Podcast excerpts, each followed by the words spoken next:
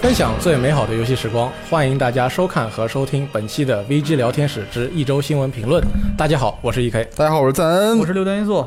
那么在刚刚过去的一周当中呢，又有很多精彩的新闻啊、来到了我们的面前。没错啊比，如说像 TGA 二零一九的各个奖项的提名啊哇都厉害了已经公布了，嗯但是呢，在聊到这些新闻之前，嗯，我们要先要来看到一件在我们录音刚刚开始之前就正好我们刚刚看到的一件东西，一件震撼我心的事情啊，对，就是英格兰前足球运动员、金球奖得主，嗯，最年轻的金球奖得主厉害迈克尔·欧文哦，代言了一款游戏叫做《贪玩蓝月可以啊，没想到，》。对，有人能想得到这种事情吗？想不到。我现在觉得是什么呢？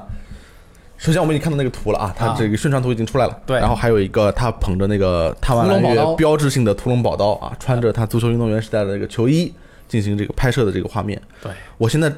我慢慢越来越了解探完探完揽月它这个 广告的思路了。啊，它不是说要有多大牌，嗯，大牌不大牌其实不重要，关键是你想不到，哦，它是要突破你的认知，你知道嗯吗？欧文已经够大牌的了，我觉得。对，对，但是你不能说它就比成龙大牌，因为都是每个领域的传奇，不一样的领域对嘛吧？不一样嗯对不一样不一样的传奇。从古天乐开始，你想不到古天乐那也算是，不是算是就是个腕儿，对不对？是个角儿，对，然后居然代言这种夜游，当时我们就想不到。嗯，你讲怎么而会且这样呢？而且还愿意做那种广告，就是对啊古天乐绿了，古天乐绿了，这你能想到吗？根本你想不到。想不到，张家辉也是个角儿是吧？。对，然后这一步完成了以后，他得下一步再让你想不到，所以他就请了这个成龙、李连杰。那你确实想不到啊！对啊你以为这个层级到古天乐就为止了， 你还能再再怎么样，对不对？对结果那成龙大大哥是吧？嗯他姓成叫龙大哥，他的名字叫成龙大哥四个字啊。成龙大哥是这个国际影星，对不对？那什么叫国际影星啊？ 战术这是战术 后仰，他就是国际影星。想不到李连杰就更想不到了。对，但是你已经到这个程度了，你怎么办？下一步还能让别人继续想不到，对，你就必须得转领域而且还要转国 籍，啊！对，还转国籍。这时候我们就看到了这个欧文先生，这个实在是难以预料到，就难以预如料啊，就如欧文在他职业生涯当中的多次转会一嗯样，令人难以预料。还有一个不知道是哪个俱乐部的民宿是吧？ 说不清楚啊。对，然后就是还还得都是这个九十年代共同的回忆，九十年代，啊，就是那一代九十，比80后吧对，你说嗯八零后或者说七零后，在那你你个，们最早认识欧文是什么时候啊？我大概是在两千零二年世界杯，差不多我也是世界杯，日韩世界杯。对，日韩世界杯哦啊，我印象应该是法国世界杯第一次见到他，那我是法国世界杯那就是对九八年，啊，对，九八年，嗯小学的时候认识的，对吧？那个什么什么，那时候还是叫风风之子还是什么？就是欧文在追风少年追风少年，哎对啊对对，那时候追梦少在年，跟哪个是法国不是是英格兰和谁的比赛？阿根廷还是谁的比赛里面进了个球？我记得当时对，哦欧这个文我记得经常我都不会记得嗯给人带来那种非常精彩的奔袭进球。啊，可能是我印象里好像是因为那是我，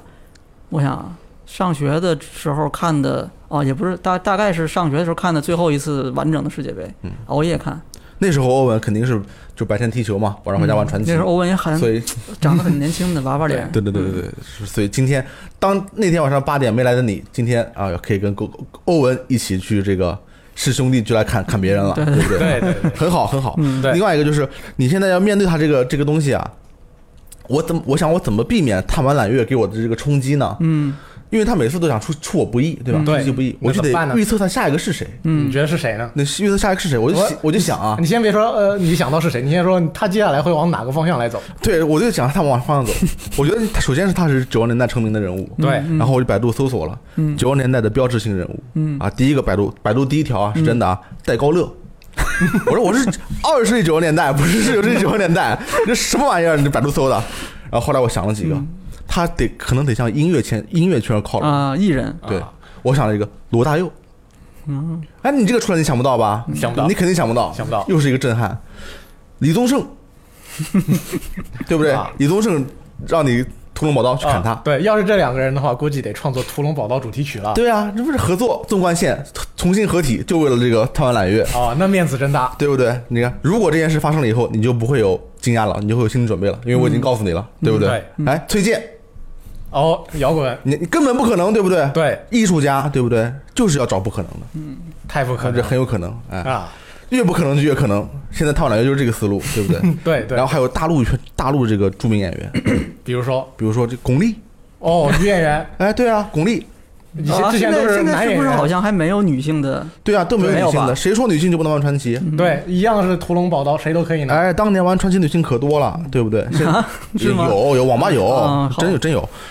呃，巩俐对不对？李雪健这种啊，对呃陈道明，嗯陈道明最厉害，啊，万大了，那太太厉害了，那最震撼，对不对？嗯，对所以大家也要也要都要这么这 么想，然后你就不会中他的营销圈套了，对不对？对你把最不可能都想过了以后，什么也惊讶不了 你，你就已经百毒不侵了。对啊，我现在就练成了，对可以。然后我进入我们今今天这个新闻环节啊，嗯啊，对，现在已经进入这个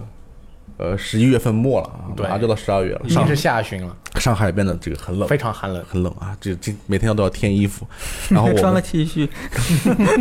对，但我比较猛嘛啊，对猛你猛猛男猛男来的，硬汉行不行？说的就是我啊，是吧？嗯我们的游戏时光 VG Time 搞的这个年度游戏大赏啊，嗯正在紧锣密鼓的筹备当中、嗯啊，不是就可能会上线了对啊，说不准哪天就要上线了，对不对 嗯，？对对还还对，得有一段时间。还得有一阵儿啊。嗯然后我们的这个直接竞争对手只 T 对， TGA，我我们有那么大排面吗？哎呦，直接啊，都我们都是奖项嘛，对不对对对就是联我盟们是奖 UGA 嘛？对对，他们是 TGA，我们嗯只 UGA，差了一个字。对他们也正在，他们就是畏惧于我们的快要上线了呀，嗯赶紧把这个提名名单给放出来，嗯 哎，把这个军心稳定一下。嗯当然 TGA 大家都知道很厉害，嗯是吧？他老是被称为游戏界的奥斯卡。嗯你奥斯卡这个事儿，你就看奥斯卡吧。它你说它含金量，它也不一定是电影界里面含金量最高的，嗯因为它是美国的一个，实际上是一个本土奖项嘛，对吧？你真得看，还得看四大电影节。嗯但是论关注度嗯啊，，这个论收视率，嗯这，个奥斯卡当当之无愧第一商名业上非常成功啊。对 TGA 其实也是类似的这种感觉，你嗯让你最关注的、 最大牌的就是这个 TGA 了。嗯，然后怎么着呢？就是这个直播很多人看，非常多人。哎，然后请了很多明星大腕儿啊来给他站站站站场撑对场。，这次刚刚公布的有美国知名的这个朋克乐团绿日，哎呦，绿日可厉害了，这次会在现场进行就表那演。个说话说不清楚那个绿日嘛，Twenty One Guns 嗯那个，对对对，我了解，我了解。然后这个呃，各种大牌制作人啊都来，甚至还在美美国本土电影院有电影院放这个奖项，嗯放这个这个过场过场啊，就是整个这个过程，那你这个腕儿大了。现在我们我们今天这个大佬也在这儿，六月也在这儿，那 TGA 有这些，我们有吗？，我们以后会有，我们们可以以有，，我们可以有，可以有可以有哎嗯但是现在我们就有一个东西，TGA 是没有的，嗯有一个绝对的优势，嗯那就是 VG Time 全体员工，所有人啊，有一个算一个，从创始人到基层员工，嗯没有人是小老学夫的朋友。对哎，但是他他不灵了吧，对不对？你看这个创始人叫这个 Jeff Kigley，嗯对吧？嗯你看你跟小岛秀夫关系搞得这么好，然后还在《死亡搁浅》里面客串演出，嗯演出还是卢登斯的粉丝，嗯就是我就是你们的大fan 啊，不是大 大 fan 啊，我说的很清楚啊，别听错了。然后这个现在别人质疑了，嗯，质疑你说你都客串了，然后《死亡搁浅》这次有多少提名啊？九个九项提名，嗯对不对？是不是有原因啊？哎，没人质疑我们。对，对不对？我们有多少提名都没人质疑，嗯我们不认识他，没联络啊，嗯就是不来往，你这对不对？所以这 个看 TJ 也就图一乐啊对，真看游戏奖还得看 UGA，嗯对不对？对对当然，这个后来这个 Jeff Kigley 他也回应了，嗯他就说呢，我们这个奖项提名不是我决定的，嗯他他得是这个我们有个评审团啊，嗯评审团是八十家媒体一起决定的，嗯，这就不叫事儿。你们俩怎么看？你们觉得这个不叫事儿吗？是不是应该避嫌啊？这个主要是因为他参与了这种活动实在是太多了啊，那是你说他的是指邵雪夫还是指啊，这是 Jeff Jeff Kigley，因 为你知道所有的知名的制作人可都有可能突然被他叫去到他的节目上面。啊到他各种展会的现场的这个转播的这个演播之间里边去说几句，那是一来二去不就成了朋友了吗？嗯对，但是大家都知道他跟小岛秀夫关系好，对啊，最 铁，。因为小岛秀夫经常晒嘛，对吧？这其实得怪小岛秀 夫经经常秀啊，经常秀夫对，。经常到处晒这个跟各种各样子的名人的这个合影。不过你其实要反过来说也是一样，因为小岛秀夫认识的人实在是太多了，对，嗯，而且他在社交媒体上大家都知道，对吧？对那所以他的游戏想避嫌，可能我觉得就很难吧。不管哪个地方想要评选，避不了嫌。嗯对，啊、随时都有可能一位啊、知名的人物跑出来说啊，《死亡搁浅》很好，那大家觉得，哎，是不是因为你做到了游戏里边，你才说它好？啊那非常有可能。对你像范晓彤也是一样，那个嗯前主编是吧，也客串了。现在说你四十分是不是因为给前前主编面子呀？嗯对不对？你这个 Jeff 这个你是不是暗箱操作了呀？你是不是给他弄了一下？本来八个提名变成九个提名了，我再加了一个，这都有可能。说到避嫌，我觉得这个啊，探完揽月的下一个代言人可能是避嫌，就是这个贝克汉姆啊，啊他刚才叫避嫌，对啊这个避跟嫌这个没关系啊。然后我们这个看一下今年的提名的这个情况，你可以给我们了解一下。对，在这次的提名当中呢，《死亡搁浅》是获得了最多的提名，我们已经知道了有九项项。嗯，那么紧随其后的是《控制》有八项，《只狼》获得了五项，《天外世界》《生化危机二重置版》各获得了四项，《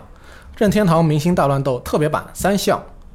那么之前提到的这些游戏，正好是我们年度游戏候选的六个游游戏嗯，那说明我们这个很权威了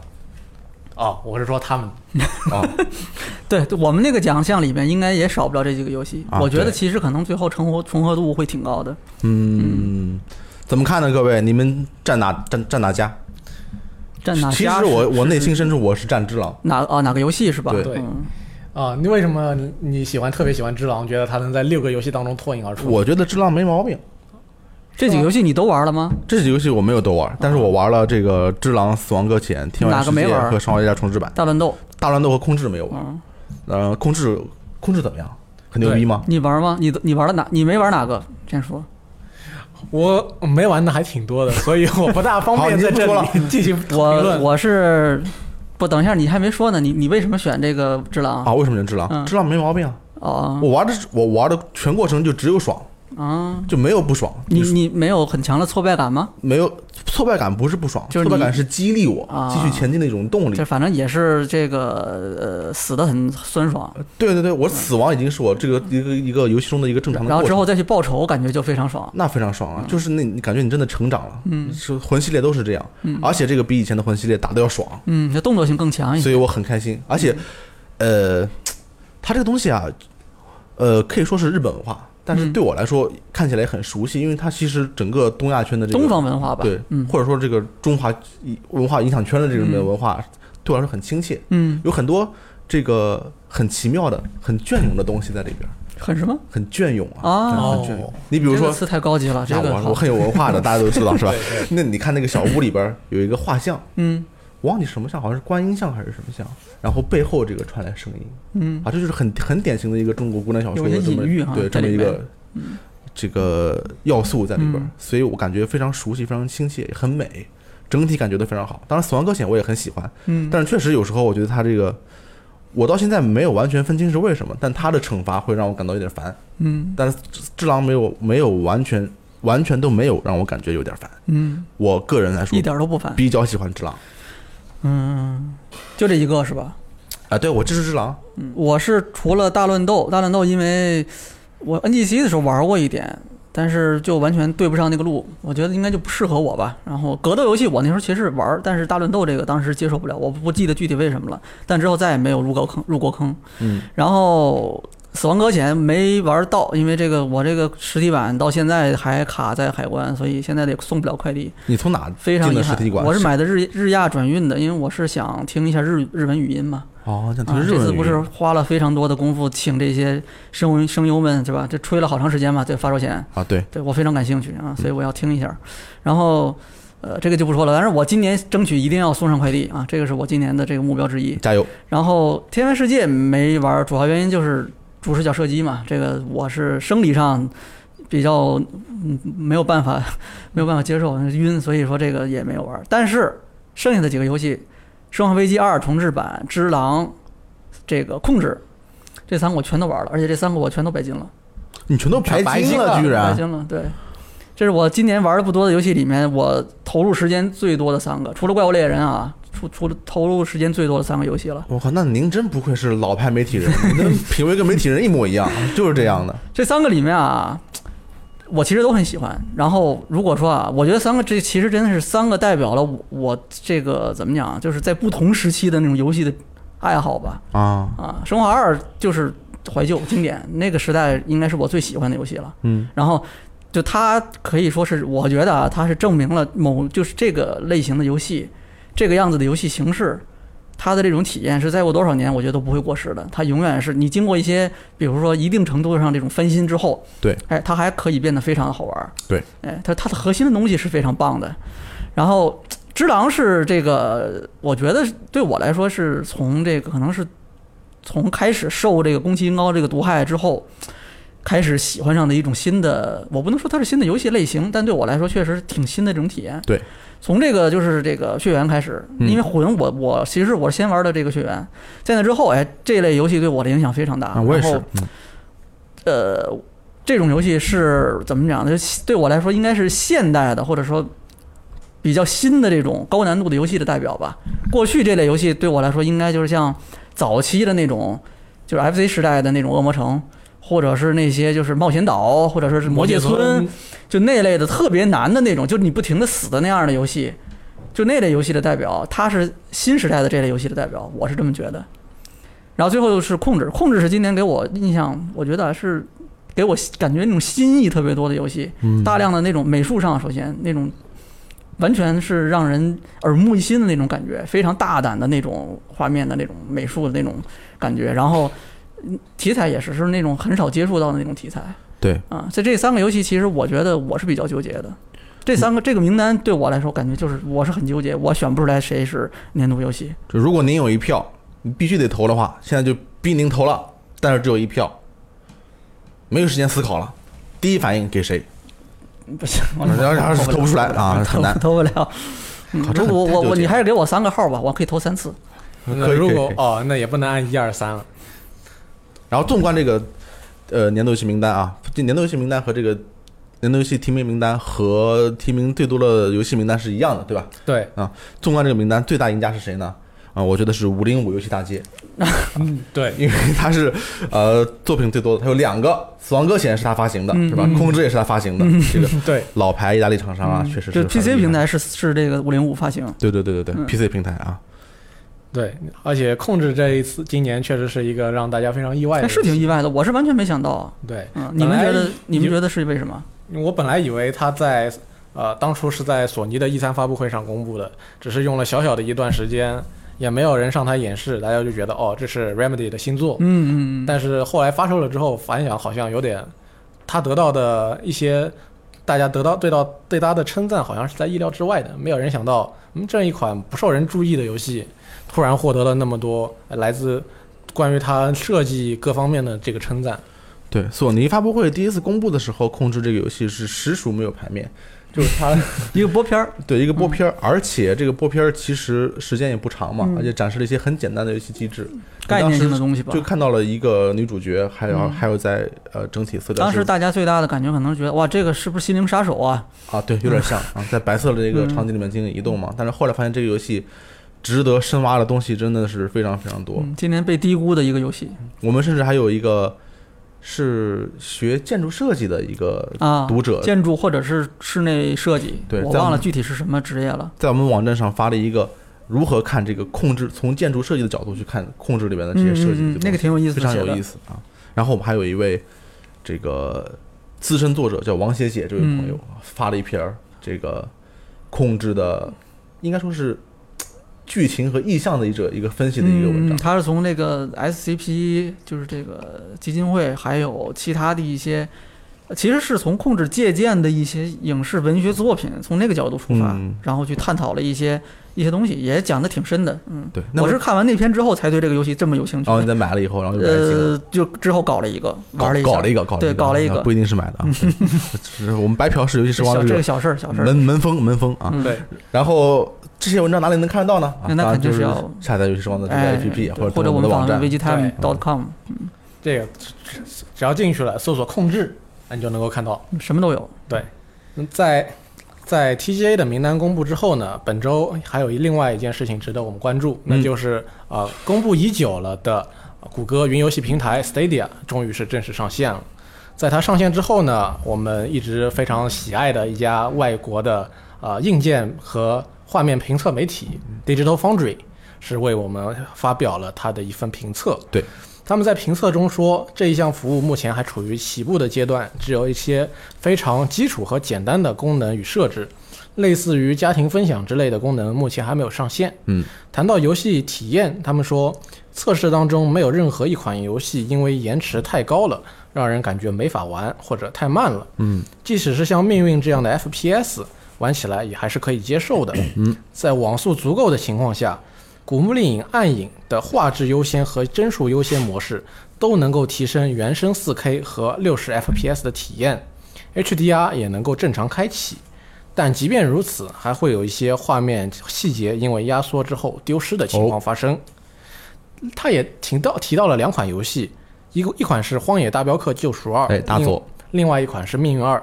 这两款的分辨率都是在通过原本的分辨率之后压拉升到 4K 的，在 Stadia 上并不是原生 4K。嗯我记得《救赎二》应该是一四四零 P，对因为《命运二》好像是一零八零 P。对，对命运二》的画面特效呢还有一些降低。嗯评测认为，如果 Stadia 是用来对标索尼和微软即将推出的次世代主机，那么目前的表现可能还稍微有点欠缺火候。但也可以期待谷歌未来对 Stadia 进行的下一步的升级跟优化。嗯，所以目前还不能给它下定论。这是他们对于这一款全新的平台做了非常多的宣传的一个平台的一个第一印象。嗯我对于这个印象，我的我的看法就是我云失望啊，因为我也玩不到，其实我只能云失望一下。 我以前觉得什么呢？这个玩意儿云游戏是吧？那你上来也会秒杀了，没有对硬件限制了。对，你这个嗯一切的资源归你使用了，谷歌计算力多强啊，对不对？嗯你的画面就是一下顶到顶到头，太顶了，这个画面顶到头啊！对，现在只要看来网速够，对啊，现在看来办不到，办不到啊！这个最明显的对比，很多情况下它不如这个 Xbox One X 的本地体验。你比如说《荒野大镖客二》那个叉万叉就是原生 4K 啊，嗯，对它这个只有 1440P，虽然这个呃具体的画面特效设置 DF 还没有做完全的这个详细对比，嗯但是他们一眼看上去其实是差不多的。嗯那你这个 1440P 你弄弄弄啥嘞，对不对？而且还是三十帧，嗯，然后你必须得在一零八零 P 情况下才能到六十帧。那我以前以为你这个肯定什么玩意儿都有四 K 六十帧了，你这个东西对不对？命运二也是，居然是一零八零 P 对升到四 K 的，对，这个确实是有点令人难以接受。嗯因为就《命运二》，如果在普通的一台高配置 PC 上玩的话，它完全是可以做到呃 2K 六六十 FPS 或者 4K 六十 FPS。嗯，呃，通过这个云游戏的服务，我只能拿到一个 1080P 六十六十 FPS，似乎感觉有点令人难以接受。嗯，然后你还会面对一些你本地游玩不会碰到的这个卡顿。对，对我听到那个 DF 说，就是说它带有这种呃流媒体服务必然的一个特点，就是你在玩游戏呢，那边突然开一个 Netflix，就突然有一个数据流呃冲出去了以后，那你就会卡一下。对，就是你在在一个 Wi- WiFi 里面的话，这跟总带宽都没有关系了，就是你就一定会卡一下，对，而不且好弄。确我确实是如此，因为我们在现在的家庭环境下边，并不一定能够确保啊，这个你的网络的使用是完全顺畅以及完全不受干扰的。嗯，但是公平的说，其实很多时候也得看开发商。你说这个性能跑《命运二》，你跑不了这个 4K 六十帧吗？其实可能也可以，对总不至于一零八零 P 六十帧吧。但是可能邦 G，呃，在优化上它有它的优先考虑嘛。对吧对我还有很多平台要运营，所以给这个 Stadia 分多少人手多少时间，那其实是各开发商自己决定的事情，不是你谷歌有一个平台有个硬件就可以控制一切的这样这样的一个情况。其实谷歌，我感觉在这运营之后呢，他们自己也会是通过自己的人手去帮助厂商来优化各个游戏在他们这个平台上面的表现。就像微软帮助呃这些他们呃一他一些他发行的游戏的那些的开发商去进行 debug 以及之对类代码方面优化的这些服务一样，他一定要让在自己这个平台上面运行的游戏能够能够达到他自己想要的这个效果，而不是出现这种类似于降智的情况。六月怎么看 Stadia 现在这个状况呢？嗯，就是还需要继续努力呗。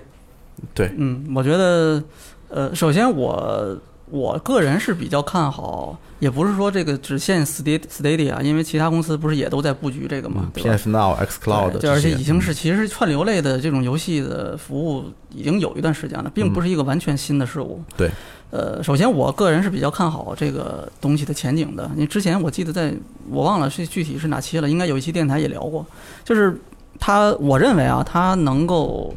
显著的去提升游戏的这个用户对这个游戏的这种平均的这种审美的水平。就简单来说，就是能让更多的人，不管是玩家也好，还是观众也好，能让他们更多的人能够更容易的、更轻松的，哎，接触到现在的这个顶级水平的这个游戏对，啊，这个三 A 或者是某接近三 A 这个类型的这种这种作品，而且是可以说是没有门槛了，已经。你这个完全就是因为算力完全不取决于你本地的设备，对你打开一个浏览器就可以了。然后它现在它是有一个有一个设备是可以直接串流到电视上，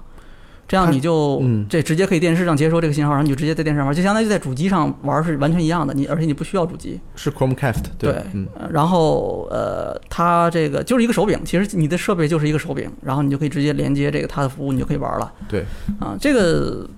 我觉得像谷歌这样的公司，它是天生有优势去做这样的事情的。嗯，啊，就是它这个背后是不是它背后就它收购了像 YouTube 嘛，对吧？它背后是 Alphabet 啊，母这是公司它对它收购的这个 YouTube，YouTube 那就是一个就是特别合适的这么一个平台，我觉得你怎么把这个上面的这个成千上万或者是成百上千万计的这种用户转换成这个游戏的用户玩家，嗯我觉得你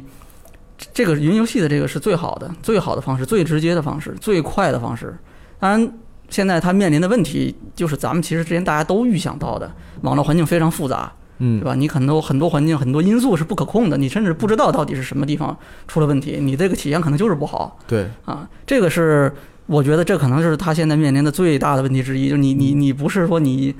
可能一家公司就努力就可以解决的问题，可能你你是解决不了的那。我觉得这里边有一个什么呢？嗯就是这些问题大家都知道，云游戏这么多年了，大家都觉得会有这些问题。嗯然后谷歌出来以后，它的姿态是什么？嗯，这让我感觉我来拯救世界哎，了。我能解决哈。对对，我我我已经想我我已经想通了，我有这个事儿办法啊。对对 对，但是最后发现你没想通啊。其实这还有个些这问个题是就是需要给他时间的嘛啊，就那是我我们肯定，呃，我是抱比较怎么讲，稍微乐观一点吧，相对来说乐观一点。这个这个，我觉得他有办法能慢慢解决这个问题，嗯至少我觉得可能比十年前我们更，或者说谷歌可能更有希望能解决这些问题吧。对，然后，不过另外一方面是现在我觉得它的这个服务，可能还是一个比较那个帮那个 Digital Foundry 的那个评测里应该也提到了，它的那个服务还是比较初级的阶段嘛。对包括商店可能也比较简陋，没什么太多的内容可以提供。然后，而且它现在应该是它现在提供的这个服务是是那个 Pro 版是吧？Stadia Pro 就是你要相当于是你还是要买游戏的，但是你还要订阅。对，就是你先要交一笔钱订阅费，然后游戏你还要买。对，它是有每月会提供免费游戏，但是其他游戏你是要付费的。对它这个订阅主要是为了顶到四 K。嗯，对，就是你给你提供一些额外的这种服务嘛，嗯就是这个这个它是五点一是吧？如果是订如果是那个订阅的话，就是 Pro 的话，嗯但是我觉得这个跟这个就是我我设想的，或者是跟现在大家这种比较普遍能够接受的这种服务方式是有矛盾的。我觉得是这个东西的前提应该首先就是订阅制的，就你你不能让我再付费，对，就我交一笔钱之后，我玩的游戏应该就是我在订阅期内我就是可以免费玩这些游戏，你让我还再去额外的去购买每一个游戏，我觉得那这个你的这个服务的竞争力就一下子和现在已经有的这些非常成熟的这些，不管是 PlayStation 还是 Xbox 提供的这些现成的这些服务比就差的很多了。是啊，我觉得关键还是他得得去做订阅制，但是他明年上线的那个就是那个基础版的那个服务，那个应该就是之后，我觉得好像应该它是会变成是这个订阅式的这种服务哦，是免费的，嗯嗯然后你需要买游戏，但是你嗯只能到一零八零 P。啊，就是这个分辨率会有限对，制，再订阅到四 K，然后嗯送点游戏，然后你可以再还要再买。但是还是要买游戏。对，对那我觉得这个不好，这个这个这个不好。但你我觉得未来这就个看它它的这个订阅阵容会是嗯会形成一个什么样的阵容，嗯因为随着时间发展，说不定它也会形成一个比较有吸引力的阵容，或者随着时间发展会再推出一个更大的范围的游戏阵容，但是有更高的价格的这样一个订阅服务。对，我觉得还是得，首先就还是它是得是订阅制的，就是你让大家再去每一个游戏单独去付费去做这样一次判断，我觉得这个就跟咱们刚才刚才我说的那个设想的那个，你把这个门槛降低，然后让大家这个更容易的进入，你跟这个就完全矛盾了。但他每次还要去判断一次，我要花多少钱，比如说五十美元或者六十美元，我要去买这个游戏，买断它。我要做这个判断的话，那你这个门槛一下又高了。对我今天也看到一些国外的评测，就是说这种呃付费方式，就是订阅加上单买的方式，嗯会让一些习惯了 Netflix 方式的用户感到困惑。对因为它确实不太好，不是那么好理解。就是它到底目标用户是谁？就是你看咱们讨论这个，包括之前它在这个服务正式推出之前，呃，很多机构不是在美国、在欧洲也做过一些这种用户的这种民意调查，就是说大家这些对这些服务有多大的兴趣？他调查的这个里面有相当一部分是这个现在的这些比较成熟的主机游游戏或者是 PC 端的这些数字平台的这些用户，那大部分人当时我看到的报道，当时大部分人对这个的兴趣不大。嗯欧洲那边的调查就是显去显示兴趣不大，这可能一半以上的用户对这个兴趣不大。嗯，就是我觉得如果是这部分用户的话，那你相当于就是要说服他去重新转变你游戏的习惯，我觉得这个难度太大。对，其实说对白了就是那句名言，就是教育用户，你必须得对让他们理解这个方式。对，那另外一方面，如果你是这个目标是那些，就是我比刚才我设想的 YouTube 的上的这些观众，啊，就是你让这些观众们，比如说这个 YouTuber 主播们，哎，玩到半截儿说这个，哎，这个游戏你好玩吗？你想玩吗？哎，你看一下下点一下下面这个，立刻就可以玩儿。如果你是要做到这一点的话，那你一定得是订阅制的，你不能说对让他中途再去思考一下，我到底要不要花这个钱再去买断一个游戏，这跟他的这个消费习惯应该是完全相悖的。而且之前我看过一个文章，是很久以前的一个社论，就是说谷歌想做呃云游戏，不是为了进军游戏业，是为了拯救 YouTube。啊，因为 YouTube 是世界上最大的，我不知道 BB 有没有它大 啊，是世界上最大的这个云玩家聚集地，嗯，嗯就是之前的云玩家聚集地了，因为它是最大的视频分享平台，嗯这上面产生了无数的收益，比如世界上最有名的主播，这个它主要是广告非常的赚钱。对对，就是这个玩游戏的嘛，对吧？然后现在出现一个什么问题？嗯呃，微软做了这个呃 Mixer， Mixer，对吧？然后其实，在 PS 上面，你分享一个视频、看直播越来越容易了。嗯如果他们微软和索尼进入云游戏的话，那么很很容易发生的一个情况就是，在这个云游戏服务上分享视频和分享你的直播变得越来越容易。嗯那 YouTube 就会失去它的这个主导力，嗯因为你可以直接在游戏平台上完成看别人直播或看别人玩游戏。为了不让这件事情发生，那干脆我们自己做一个云游戏平台，把云游戏和视频，呃，这个游戏视频结合在一起。对，其实就是平台的这种构建者思考的问题，其实都差不多。他已经有大量的流量了，之后他其实就是要想办法让这些用户继续留在这个平台。就你的这个行为，甭管你是多点一下还是多看十分钟，尽可能让这个行为留在这个平台内。那就是我要在这个平台上给你提供所有的服务。嗯，你像 YouTube，其实游戏一直是一个特别大的一个游戏类的内容吧，在这个 YouTube 上一直是一个特别大的一个构成比例。那你这部分用户，他每天就是要消耗大量这类内容，然后他一定是要想办法说怎么能够继续给他提供这个服务。你比如像，如果是电商，那你就是直接要把游戏卖给他，或者商品要卖给他。那如果像像谷歌，那对吧？我我我怎么我们不能卖货给他？那我就让他玩游戏呗。直直接让他就可以玩游戏，那这个是 YouTube 最直接的这种收益了，应该就是嗯直播游戏带货，带的就是游戏。对，就直接就你可以玩儿，然后这个啊游戏就是实打实的，有多少观众可能就转化多少个这个游玩的这个用户，这个太太厉害了。太可怕了。嗯，对，呃其实微软可能早就已经在做此打算了，因为他们已经接连从 YouTube 那边挖了 Ninja 跟呃 Shroud，挖大主播是吧？对 从退市也挖了，对，对，嗯，这样这样一来的话，那大家都知道哦，微软对于在自己的直播业务这一块是非常上心的。嗯很有野心。对，上了心之后，那么加上自己他们这个非一直在说的这个 X Cloud，啊，那嗯后后来会会不会有什么动作，大家也是心存期待。肯定会有动作。对现在最后的问题就是，谷歌能撑多久？嗯对现在这个看起来不太行，是吧？对然后但是呃谷歌谷歌有有钱，应该还我觉得还好吧。那谷歌一方面当然是有钱了，嗯另一方面就是臭名昭著，就是以官厅服务著 称。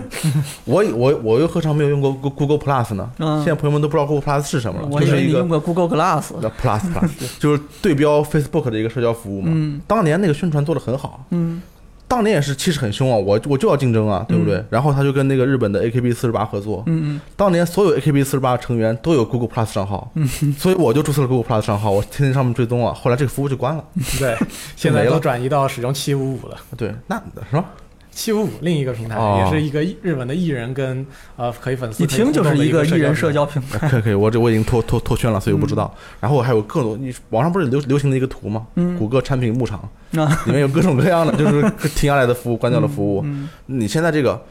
Stadia 大家怎么看？嗯它能撑多久？它会愿意有耐心多久？对，这个其实其挺不好说的，因为这我们刚才得到一个，我们这周也得到一个新闻，说据称啊、是 Kotaku 的那位 Jason，他说、嗯呃他据说他从那边 Stadia 的一些内部得到的消息，说这个表现首发表现得低于谷歌的预期，哦，啊，是指这个呃订阅用户订阅的数量是吧？就是说它整体的表现，啊包括它这个设备的预定量，啊，然后那呃在这样的情况之下，我们不一定能够有太大的乐观的情况。我靠，你这个说的很很虚啊！ 对我确实有点虚，但是考虑到谷歌既然那么用力推，我觉得至少还推上一年，总该还是应该有的吧。嗯你这也太这这这人这业务才刚开始几天，你说 一年，我觉得其实应该还是有段时间，嗯因为他不是建游戏工作室了嘛。对，而且现在他自己在做，在做这些主机的这些供应商，他们在几年前一直在做的事儿嘛，就自己培养工作室、对培养团队，做第一方游戏。那你做个参与游戏，至少也得三 年吧？是啊你不能对啊游戏没做完，游戏服务没了，我们做给谁不 知道主要看低于预期是低于它多少预期了。啊？那也是，对，因为既然我们像那么多的厂商认定云游戏是未来的趋势的话，那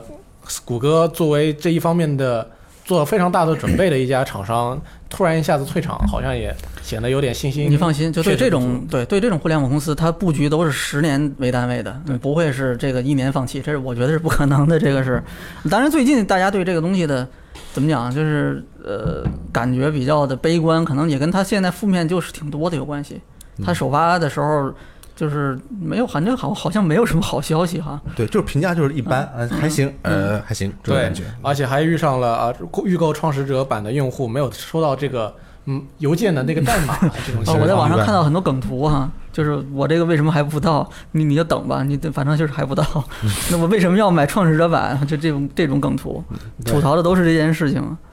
所以说就这个首发的情况来看。谷歌肯定还有很多的提升的空间。对，那么它未来应对的竞争者还会更多，因为据 CNET 报 道，亚马逊可能明年也要在这个市场当中来插上一脚。嗯亚马逊怎么什么都干对，为什么亚这么马厉害逊，呃毕竟它自己也有它自己的云服务器，啊？提供各供应给了日本非常多的手游厂商，他们的服务服务都是搭建在亚马逊的 AWS 上面的。嗯，那么亚马逊觉得我运营了这个，我在游戏业插了那么多脚了，那我再插一脚，好像嗯再再再插一脚啊，嗯 哎非常的 合合理所应当很。合理。其实跟那个跟谷歌的考虑应该是一样的，就是谷歌是有 YouTube 嘛，亚马逊是收购了 Twitch，是是是是一样的，对对对目的是一样的，其实。其实亚马逊就是谷歌干什么，我一定要插一脚。嗯亚马逊甚至在安卓平台上有一个自己的应用市场，嗯这你别人都用 Google Play 是吧？他有他自己的市场是吧？嗯我一定要针尖对麦芒，嗯谷歌干什么我一定要顶一下啊，嗯这很合理，很合理对。，嗯，这事儿也挺有意思哦的。那我们就期待这件事情在未来的数年当中的发展。嗯，刚起步，还有很久对，还有很久啊。好，接下来再来看一下本周的一些其他的重要新闻。下来是一组简讯，对，啊，阀门公公司 Valve 公公布了半半条命，现在现在译为半衰期系列的新作。是我们刚改了域名是吧？对，因为它提供了一个官方译名，不是我们改了哦那就这叫个半衰那这个期好了，这个好，嗯。就我一觉醒来看微博上所有人都说半衰期了，我还我还奇怪呢，怎么都改了这这对回？好，因为这是有官方译名出现了。嗯，半衰期新作叫做《半衰期艾利克斯》，是一款 VR 游戏，故事发生在一代和二代之间。游戏预计在二零二零年三月出售发售，推支持简体中文，支持 MOD。游玩需要配合 Valve Index 或者其他支持 Steam VR 的虚拟现实头盔一起使用。嗯，为什么不是半条命三？那可能就是有一很多很多的考虑。哎，你期待半条命三吗？ 《半衰期三》这一款游戏如果出的话，肯定是期待的。但是，嗯它既然现在毫无消息，那我觉得嗯也不要做什么嗯不必要的期待，让自己让自突然某一某一时刻觉得啊、期待都落空了。不过现在看起来这个游戏好像规模还挺大的呢，对做的很细，其实。对，而且它的画面效果比我想象中还要好上一些。它的主要玩法是射击吗？还是什么？对，应该是射击或者说是解谜，设计和解谜啊，应该也是跟老的《半衰期》非常相似的一些呃情况了，因因为原本也就是射击跟解谜。我靠，你已经改过来了，你太牛逼了！ 我已经要直接半衰期了。半衰期啊，这个确实很别扭，感觉。对它这个应该是，呃，谷歌刚和 HTC 做这个 Vive 的时候立的项，当时感觉缺、啊缺这个大游戏嘛，缺三游戏大型游戏，嗯，然后那我们就做一个，做一个就做了一个半衰期，他们最应该是最大的 IP 之一吧，可以这么说。对，嗯实际上还是最大的。对，现在吭哧吭哧几年终于做出来了，然后这个 VR 也凉了啊，这很很很 到位这个时机啊。对，那下一条新闻啊，疑似是 PS 五手柄的专利图已经被流出了啊。从这个专利图来看呢，PS 五手柄的整体外观和这个 DualShock 四，就是 PS 四手柄啊，差别不大。新手柄似乎增加了一个麦克风，然后呢，对触摸板进行了改造，还有了更大的扳机键。摇杆了稍小一点儿，然后光条啊给取消了。因为光条以前很被人很多人吐槽，就是除了费电没什么没用啊对是对吧？新手柄还使用了新的 USB Type C 接口，这个非常爽，因为以以后就是 Type C 的时代了嘛，嗯开心对啊，取代了这个以前的这个 Micro USB 接口。这个大概也没什么，大概就是这样吧，也没有什么对特别惊喜的地方。对 Type C 很好，呃，光条没了，带的时间长一点，很好，嗯没对问题。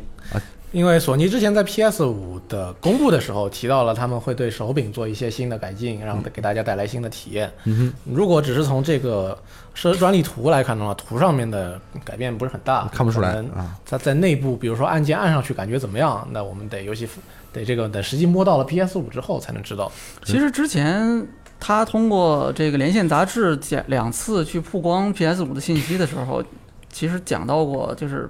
PS 四的这个就是 PS 五的手柄没有太大变化，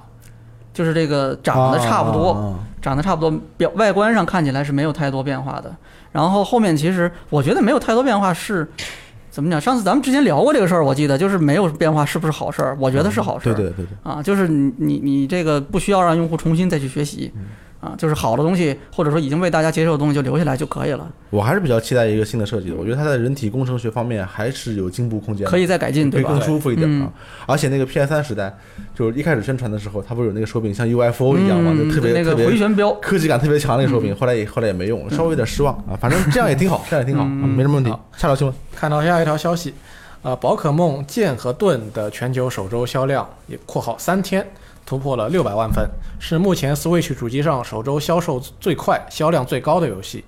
另外，本 作在日本的首周销量超过了两百万份，刷新了 Switch 游戏在日本的首周销量记录，很厉害，很厉害，非常的厉害。但是它不是卖的最好的宝可梦啊，对但是最卖的最好的这个 Switch 游戏游戏是嗯没问题的啊。嗯对，说明很多朋友在对此产生了非常多的争议之后呢，还是选择哦了购买游戏《选择了购买，是不是真香是另外一个话题了啊？嗯年底对两个争议最大的游戏，宝可梦：哦死死亡亡搁搁浅浅》。剑盾啊，接踵而至，还是是离得很近。对然后香港任天堂通过微博宣布呢，港服任天堂 eShop 预定于今年冬季进行更新啊，之后玩家可于 eShop 上直接购买下载版软件等，详情将于今后公布。这就意味着港服玩家终于有真正意义上的 eShop 了。哎对，之前是开了名义上的港服，嗯但是其实你没有商店，嗯，你还得通过这个上网买，然后用码来那个换，就是很很复杂的一个很繁琐啊过程啊。现在就是跟别的服一样了，对，都可以购买了。也是等待了稍微有些长的时间啊，终于港服达到达成了它的完全体。至少是一弄了半个天完整的港服了，现在对完还整的对服，嗯，韩服也是起商的，就是这个这对个事件。啊嗯，，嗯，说明这个它的服务也在一步进一步的完善。够慢的这个，嗯对，看到下一条新闻，由发米通主办、任天堂协力支持的《任天堂明星大乱斗特别版》的企业对抗赛公布了出场的名单，啊、包括索尼互动娱乐、大众制药、日本专利局在内的八家企业将派出各自参代表参加这一次的比赛。比赛的时间呢，是我们正在录音的这一天，十一月二十二日。啊，那么索索尼去了日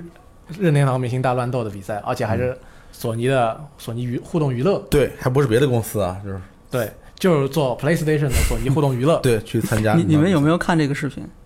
呃，我我没看，怎么了你？？你可以看一下，特别有意思。 它是那种非常，呃，我我我看了之后，我觉得特别，就听了一下，我还特意拿手机来听了一下音乐，就是它是那种很复古的那种。我想到了激战，你知道吗？就是激战动画，啊很热或者血的是那激战的种那个有那个预告片，一开始它不就是经常会演示那个我们这一次的参战集体，啊然后哦一个一个的过嘛，就那种感觉的音乐的那种感觉，特别雄壮激昂，然后带一点就是上世纪可能八九十年代那种萝卜动画的那种风格，好像是然后跟大乱斗本身的那个参对加对，跟那个也很像，嗯对对，很像，就是很有那种复古的感觉。然后每家企业是有一个广告语一样的一个 logo，啊然后这个企业的名字，然后打出来，就差没有这个这个登场队员和亮个相啊，剩下的我觉得都非常非常完美。然后我看着特别有意思，就感觉那个日本人的那种特别。怎么讲？有一点中二的那种气息吧，特别的这个这个扑面而来。然后尤其对你看一下索尼的那个它的那个那个广告语，也挺有意思的，对在网站上可以看到。不过索尼去参加任天堂的这个比赛，还是给我们带来了非常多的这个遐想的空间。嗯，也给我带来很多启发。我常常在想，如果是三家粉丝论坛上一言不合约架的话，嗯约什么游戏好？那你说你约光环，我没玩过；大乱斗，那我没玩过。现在解决了，就为打大乱斗，对，哦是谁都来打大乱斗都没对问题，对不对？因为大乱斗里又有任又有那个是任任天堂的游戏里边有微软的角色，还有索尼的参战队 伍。一下子下一步看这个会不会有这个这个 PS 的这个这个角色会参战啊？我觉得这是一个值得期待的东西。我觉得很有可能啊，这个是现在看起来，我觉得什么事都有可能发生。我觉得也是，对，毕竟竞争之中又带有合作，也是我们现在的一个世界潮流哎，你这个是不是 上上价值了啊！你说的很好啊，对，奇葩说啊，很厉害啊。然后下一条新闻是关于一个啊，算是一个小背报吧，因为我们之前传了很久的，嗯就是《暗黑破坏神二》会迎来一个重置版。对但是呢，现在根据几位开发者的说法，《暗黑破坏神二》的源代 码以及其他开发资源都在游戏的开发过程中遭到了致命性的破 坏。我靠，这嗯就是不知道丢了呗，硬发盘生了什么事儿硬啊！盘坏了，而且还没有备份可用。嗯，暴雪曾极力争取从开发人员带回家中的 《暗黑破坏神二》测试版中重建代码，到处收集啊，嗯以及各种资源。很遗憾啊，原始文件还是没能挽救回来。现如今，重置版的开发工作需要重新开始，但这并非易事，就是这个想做做不了，对，那怎么办呢？那不是硬件硬件条件限制了。之前那个 FF 八嗯为什么就不重置它？嗯不是老说就是我源代码丢了吗？对嗯，后来说哎，不知道怎么着找着了对，然后我们就做了一个。呃，一一直说其实没有丢，其实没有丢，但具体是不是他们丢了又找回来，还是一直就没有丢，到现在才决定嗯到底做丢没丢啊？失而复根得啊，本不知道啊很嗯神奇可能就是这个扔在哪个犄角旮旯里，然后找不到了，后来找到了也是有可能，我觉得。对，嗯可能就在某个被开发人员搬出去、呃、拿出去当废品卖了的电脑的硬盘里边，很有可能。对这个，我们像我们玩游戏的人，因为我们不会做游戏啊，你看这个新闻就感觉怎么会丢呢？嗯你这么大一个项目，当时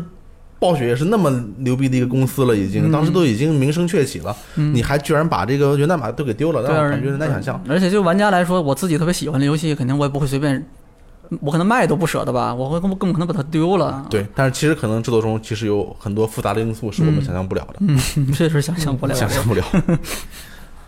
此前备受这个玩家们争议的电影版《索尼克》，它的外形呢，最近已经得到了更改。我们已经看到了外形更改后的预告片。据熟悉《索尼克》内部制作的人士呢，估计派拉蒙影业重新设计角色的成本不到五百万美元，与之前所宣称的高额制成本是不一样的。因为在宣布这个决定的时候，设计视觉特效的工作离完成的目标还有非常远的距离。啊、这其中唯一完完成的音效特效还只是在第一个预告片当中出现，所以设计角色的重新设计的角色的成本还没有那么高。呃，任何声称重新设计索尼克是这个它的外形会使视觉团队遭殃的这个传闻呢，啊都是假 的。这个新嗯闻可以稍微添加点背景啊，就是之前是有一个，应该是在推特上吧，声称这个《索尼克》这个电影为了重新设计造型，多花了三千五百万美元。数千万美元啊。对，后来就说啊没有那么多，就是五百万嘛，因为我们还没做 完，嗯，这个消息也是很，嗯，很值得玩味。是吧？那给我们玩玩嗯呗。就是你你这个数，我因为我觉得数千万美元的这个这个，我觉我是有点难以想象。啊嗯就是你这个成本，而且确实这个电影，你现在它的这个感觉这个完成度就没有那么高嘛。它对确实是一个需要非常依赖数字特效的这样的一个片子啊。但是我我一开始我觉得应该没有这么多。嗯，不过现在这个事儿，我觉得比较好的就是这个改过之后，确实很索尼克了，非常索尼克对，，一看就是索尼克。 一看就是索尼克。对，其实你这个老这个造型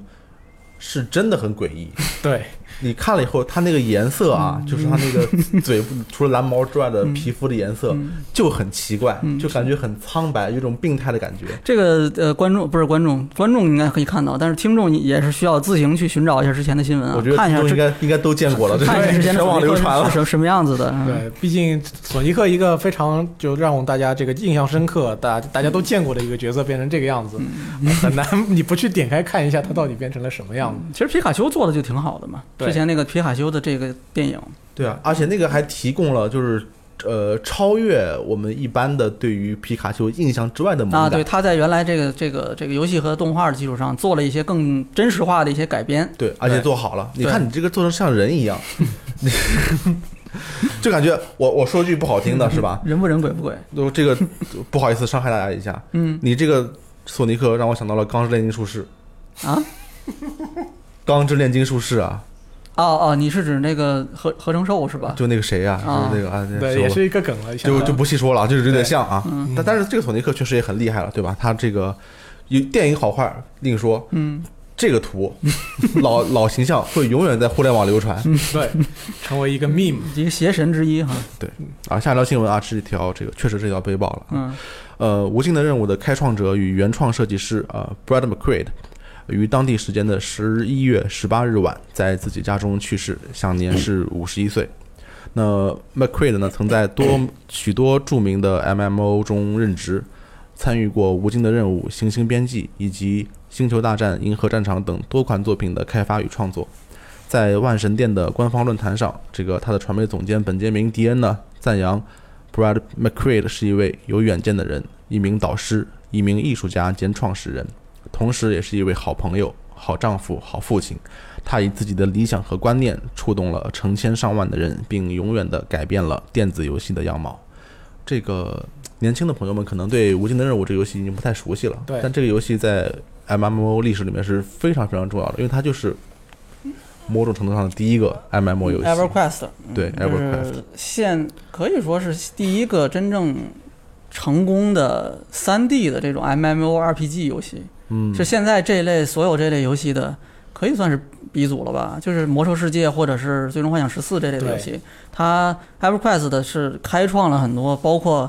可能交互设计，然后任务设计、玩法，还有这个社交方面的所有这些东西，很多都是是这个游戏是有开创意义的。嗯，虽然现在这个游戏其实还在运营。就是这个，虽然呃，这个已经没有那么火了，不像当年那么火，尤其是哎这个像《魔兽世界》这一批游戏，新时代的 M O R M O R P G 这个成长起来之后，这 EverQuest 就没有那么的火了，但是呃还是在运营的，只不过就是它的这个玩法确实是非常的，用现在的玩家来话说的话，就是比非常硬核。确实硬核对，而且非常硬核因为它的硬核流传出了很多这个游戏的传说啊，上知乎搜一下，发现很多很奇妙的故事啊，。是吗？对，对，比比比如呢？？比如小说飞达克天马，那这这种还有比如说，在一个岛上从来没有见过别的种族， 就是不知道这个游戏是有别的种族的这类的东 西。嗯，我我印象最深的是那个就是搜，我记得是搜，呃，EverQuest 加什么 NPC 还是什么，然后结果最多的是 How do I talk to NPC？啊就不会说话如何跟 NPC 对话？嗯然后那个那个他那个论坛上面就有一个这个浏览数特别多的一个问题，就是问这个，然后提问者问我左键点击 NPC，提示我让我用右键点击，我用右键点击 NPC，然后提示我。你的墓碑上想写什么话， 然后就不知道该怎么办。最后人家告诉他，你要对先对准 NPC，然后要要输入，因为这个游戏是真的是任何情况下，你不管是和其他玩家交流，还是跟 NPC 对话，都是要用对话框的，就是你要输打字，嗯，然后你要回车，就是那个敲这个嘿回车，或者是它有热键应该也有，然后反正这是你要说话的，而你所有的对话真的是真的是要用文本就是要来说啊，来触发。比如说这个任务里面是关于这个这个这个，比如说是关于这个救人的，那你真的是你要在文本里面去自己尝试各种关键词，然后想办法去触发这个任务，否则 NPC 是不会告诉你的。你你他你从他那儿得不到任何的信息，跟现在的这种 RPG 真的完全不是一个思路。完全不一样。对，这我们也感谢这个 Brand Creed 给很多玩家啊，无数的玩家带来的欢乐，可以说是改变了现在这个这种嗯 MMORPG 这种在线游戏的这种现状吧，就是它是确立了这样的里程碑一样的一个一个样的人一个对一个人。游戏界历史上非常重要的一个人物啊。那以上就是这个本周的新闻了，嗯啊对接下来就是我们终于回归的读编往来环节嗯啊。然后我们的上上周的新闻啊，上周的新闻评论讲的是这个 Xbox XGP 订阅阵容啊，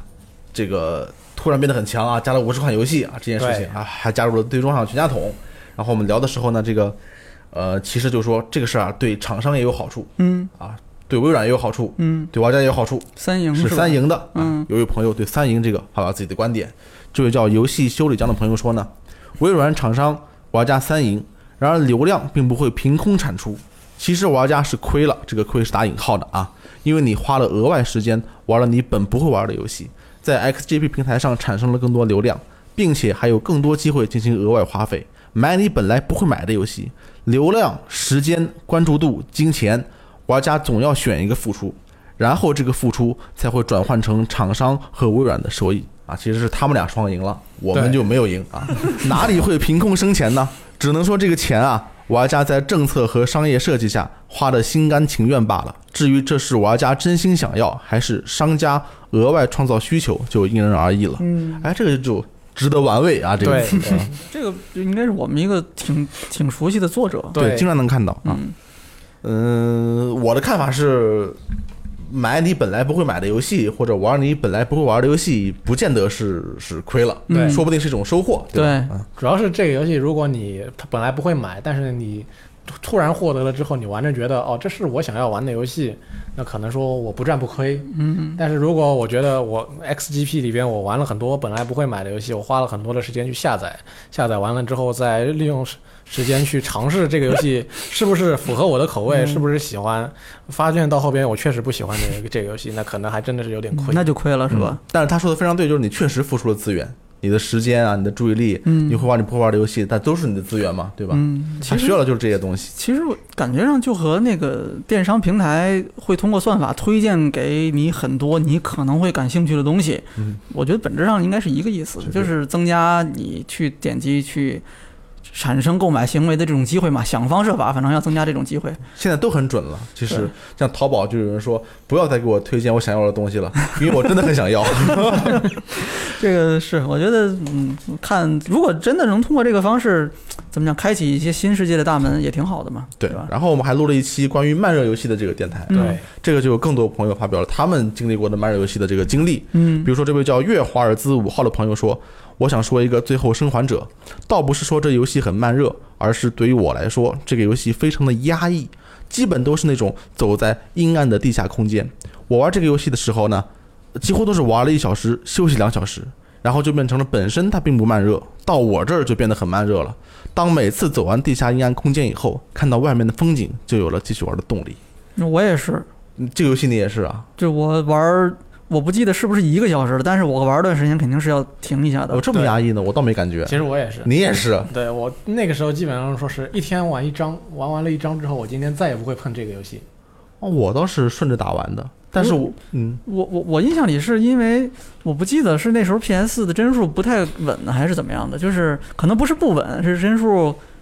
就有的时候，尤其是那种地下的那种他说的那种场景，应该是就。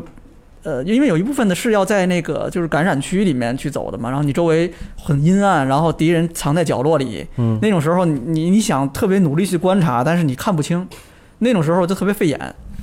然后我这个盯着屏幕时间长了之后，我就会觉得头晕。那你跟他不一样，你是生理生理状况，但是他那个场景本身给人的感觉，首先很压抑，对，就让让你觉得，我觉得得需要点心理承受能力。然后，整个这个《最后生还者》，我觉得它的节奏控制的还是挺好的。你你一段时间压抑之后，最后有那种豁然开朗的地方，让你去放松。对，但是我那时候长颈鹿摸一下啊，我那时候打的整体还是挺压抑的。我现在这个游戏，我那时候我也聊过，我记得我当时说是，我都不太想再让它出第二章，就我觉得这游戏就就这可以了，就你再让我打一次，我我很可能我也会会需要下一点决心才能去继续玩它。你我刚才说你是因为什么来着？呃，当时我是因为其实《最后生还者》还是带有比较强烈的恐怖要素的一个游戏，啊，血腥呃，主要是 jump scare 类似于，啊啊，突就然是吓你一下啊，去吓你一下聊尤其是寻生者，在你觉得自 己走这一段没有问题的时候，突然窜出一个寻生者然后是往你啊，对，往你脖子上一对这咬个，这个游戏最可恶的就是，就是你不出声，你你不能出声，因为即使你有敌人了，嗯，然后他也不出声， 你们都不出声，然后你就等着对方出现，这个特别讨厌，这个太坏了。然后我玩的游戏啊，你还有吗 所以我觉得这个我一向玩恐怖游戏玩的不是很多，嗯，虽然它不是一个完全的恐怖游戏，但是它突然跳出来吓你一下，我觉得我也不想一天承受那么多次，所以你还是啊，那你是跟他挺像的，但最后你就是一个通了，比较压那抑，通了，啊还是通了。我玩的呃类似的情况其实就是恐怖游戏，我最严重的情况就是胃上面的零的月食假面，哦，啊，那个我玩一会儿就得休息，我真的是撑不下去。那个是另外一种，也反正也很恐怖啊，对，对对对对。呃，还有一位朋友叫水妖王，水妖王 ZX 啊，他说的这个慢热游戏，慢热成功的游戏，他说呢是一度二，当天晚上下载数字版，因为掌机画面啊气得关机，早早睡觉，因为它确实是那个分辨率啊非常的非常厉害太啊真。实了，这个，到了平原开始热起来点儿，嗯第三章开始越玩越像。嗯然后他说呢，慢热失败游戏《薄暮传说》，刚玩过 DQ 十一 S 后开坑，心理落差很大，很多设定和表现力都是上上时代水准，剧情和战斗也很一般。忍了六个小时以后，终于弃坑。这个玩意儿因为它确实是上上世代的游戏，不是，它是上世代上世代的游上戏世代啊他说是上上时代的，就是 PS 二时代，说明还要再差一点啊。嗯然好像有后点过分啊，哎这个因人而异嘛，是吧？对每个评论不一样是吧？还有一位叫做小比星源的朋友说，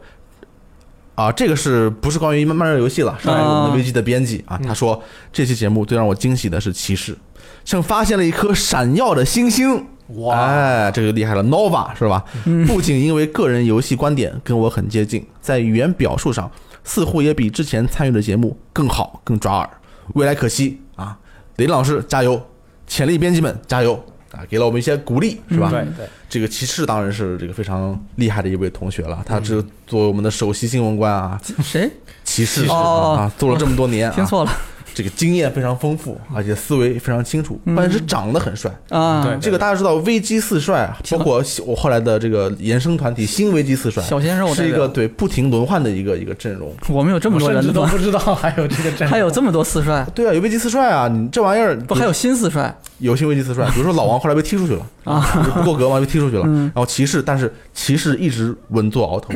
基本上都占一个占一个位嗯置。当然，我们的秋雨后来也占占了一个位 置。所以说，这个骑士啊，这位同学确实是我可以说是色艺双绝。有色艺嗯呃，对，色艺双绝，啊， 他以后应该会录更多的节目，啊，也会给喜欢他的朋友们更多欣赏到骑士大哥这个表现的这个机会。嗯，哎，以上就是本本周周的，的一周新闻评论，没错，那么我们也到了该结束的时间了，没错，那么我们